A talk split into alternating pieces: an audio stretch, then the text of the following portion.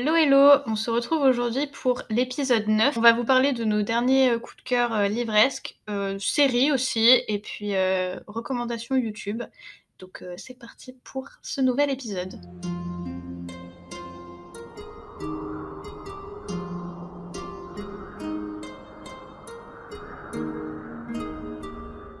Ouais, j'ai regardé donc de mon côté euh, deux films et deux séries, mais en fait je suis en train de me dire qu'il y en a une que j'ai pas terminée, donc j'attendrai de la finir pour vous en parler plus en détail, surtout que Laura Lee la mentionnera, peut-être, on va voir.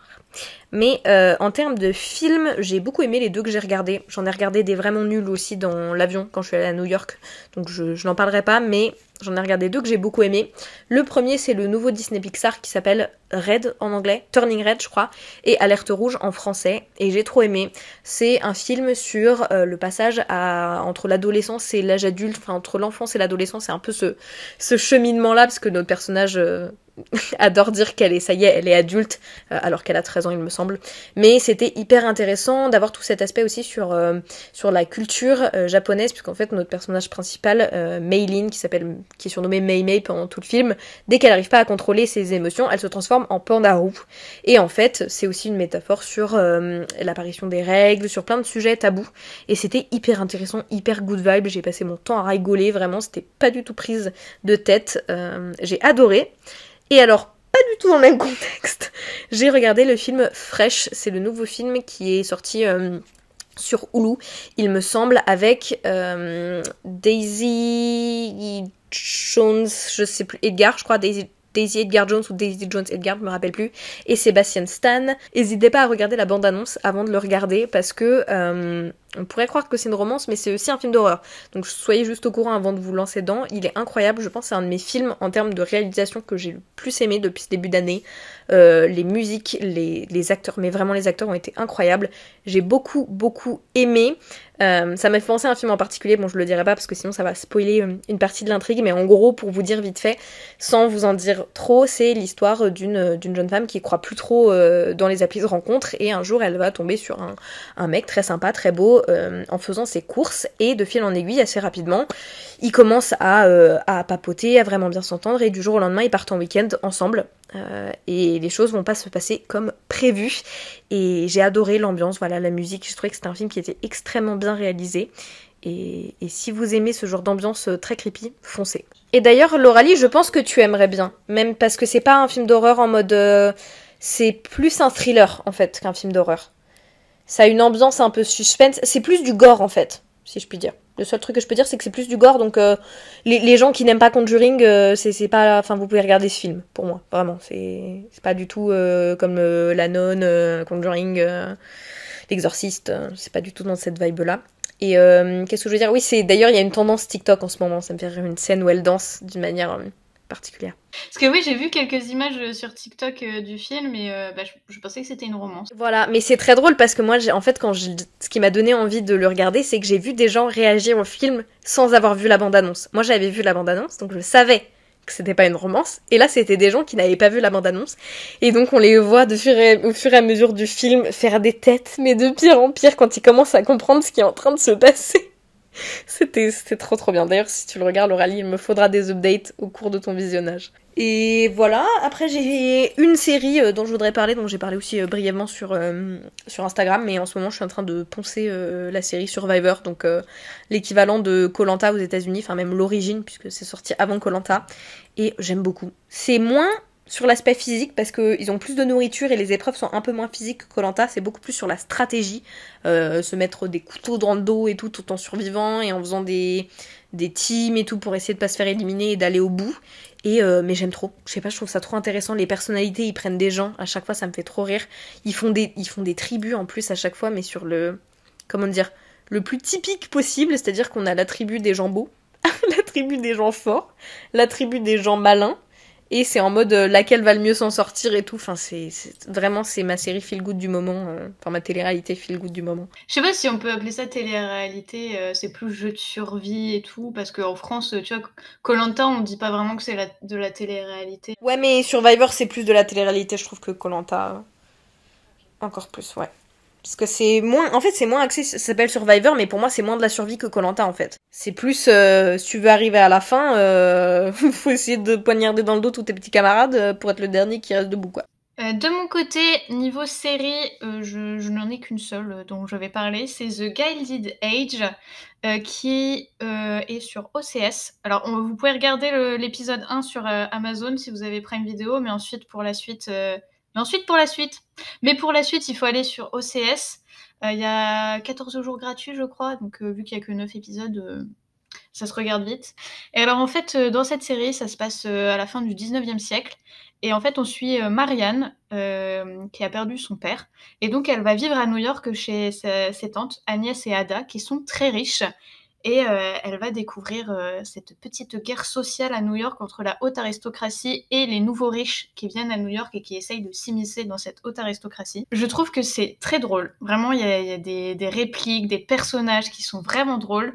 Les décors, pipite. Les acteurs sont géniaux. Avec mon copain, vraiment, on adore regarder la série.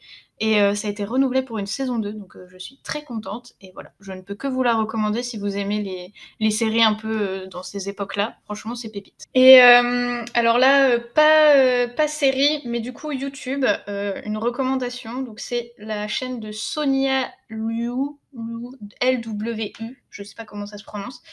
Euh, donc en fait, elle fait des, vidéos YouTube autour de true crime et en fait, euh, j'aime beaucoup sa manière de raconter. Et en plus de ça, vu qu'elle a fait des études de psychologie, elle apporte un, côté euh, encore plus intéressant bah, à la manière dont elle raconte les enquêtes et tout, puisqu'après, elle fait aussi le profil psychologique des, bah, des tueurs. Et je trouve ça très intéressant. Donc si vous aimez ce genre de vidéos, je vous recommande sa chaîne. Je regarde aussi celle dont tu as parlé, parce que je l'aime bien. Euh, je trouve qu'elle a, comme tu dis, elle a l'aspect euh, psychologique qui est intéressant. C'est pas juste elle te raconte des faits comme peuvent le faire certains. Et du coup, je trouve que c'est plus enrichissant que d'autres vidéos de true crime qu'on peut regarder euh, sur d'autres chaînes, par exemple. Et j'aime beaucoup la manière dont elle s'exprime aussi. Je trouve ça apaisant, mine de rien. Oui, alors qu'en fait, elle parle pas de trucs du tout apaisants, mais c'est vrai qu'elle a une voix très, euh, très posée. Elle parle de trucs horribles, mais c'est pas grave. Et euh, sinon, moi, je voulais parler d'un livre, forcément le nouveau V. Schwab, voilà, 40, euh, que j'ai beaucoup aimé. Si jamais vous aimez la littérature euh, jeunesse, alors même si c'est pas du jeunesse euh, en mode vraiment littérature enfant, il y a quand même un côté sombre, puisque notre personnage principal, Olivia, est muette et voit des ghouls, en fait, elle voit des morts. Et donc voilà, je vous en, je vous en dis pas plus, mais en gros, elle a, elle a grandi dans un orphelinat où elle a toujours été un peu euh, laissée pour compte, et du jour au lendemain, elle reçoit une lettre de son oncle qui lui dit qu'elle est bienvenue à Galante. Sauf que sa mère, dans son journal, sa mère qui, qui euh, a disparu, euh, lui dit de ne jamais aller à Galante. Elle lui dit stay away from Gallant. Et, et bah, Olivia, qu'est-ce qu'elle fait? Bah elle y va Voilà, et donc on va suivre un petit peu ce qui va se passer quand elle y va. En même temps, on la comprend, hein. elle a 14 ans, elle se fait victimiser par tout le monde, la pauvre... elle est dans un orphelinat, on lui dit il y a ton oncle qui t'accueille à bras ouverts, forcément tu y vas. Euh, sauf que quand elle arrive là-bas, elle se rend compte que son oncle il est pas là-bas. Voilà. À la place, euh, il y a un cousin bizarre. Et c'est tout. Je vous en dis pas plus que ça. Mais j'ai trop aimé. euh, j'ai vu des avis qui disent que le personnage d'Olivia parfois faisait. Enfin, qu'il y avait un côté un peu trop jeunesse. Mais je pense que il y a des gens qui ont pas forcément compris que euh, Schwab, elle écrit et de, du jeunesse et de l'adulte. Et quand on lit euh, City of Ghosts, c'est pareil, forcément, il y a plein d'aspects qui sont pas forcément autant développés que tu peux l'avoir dans l'adulte, parce que c'est destiné à un public à partir de 10 ans, en fait. Donc il faut que ça reste assez abordable, que ça parte pas trop dans les extrêmes. Alors après, je pense qu'il y a des gens qui juste accrochent pas avec euh, l'histoire de base, euh, la plume de Schwab, mais je pense aussi qu'il faut pas oublier le fait qu'à la base, voilà, c'est destiné quand même à un public relativement jeune, donc forcément, le world building n'est pas aussi développé, même s'il y a des aspects que nous, on aurait aimé découvrir un peu plus en profondeur bah faut aussi se dire qu'on n'est pas le public cible, ça n'empêche pas d'apprécier le livre, moi je l'ai je l'ai adoré, mais on reste pas le, les personnes pour le- lesquelles le livre est destiné à la base. Ouais, je suis d'accord avec toi. Moi aussi, je suis rentrée dans ce livre en sachant que j'étais pas forcément le public cible, ce qui fait que j'ai apprécié ma lecture. Mais euh, c'est vrai que d'un point de vue personnel, euh, il y a des choses au niveau du world building que j'aurais aimé voir plus développées, mais ça m'a pas empêché d'apprécier ma lecture. Je suis complètement d'accord. Et de mon côté, je vais vous parler de Ainsi petit oiseau de Marie Pavlenko, que Valentine a lu aussi. Euh, donc euh, dans ce livre, on suit Abby suite à un grave accident euh, qu'elle a vécu. Donc elle a 18 ans, 18-19 ans au moment de l'accident et on la retrouve quelques mois après cet accident. Et en, fait, on va suivre bah, son, parcours après cet accident qui a complètement chamboulé sa vie, sa reconstruction, sa résilience, sa combativité. Et j'ai, enfin franchement, j'ai adoré, j'ai trouvé le récit très bien, très bien fait.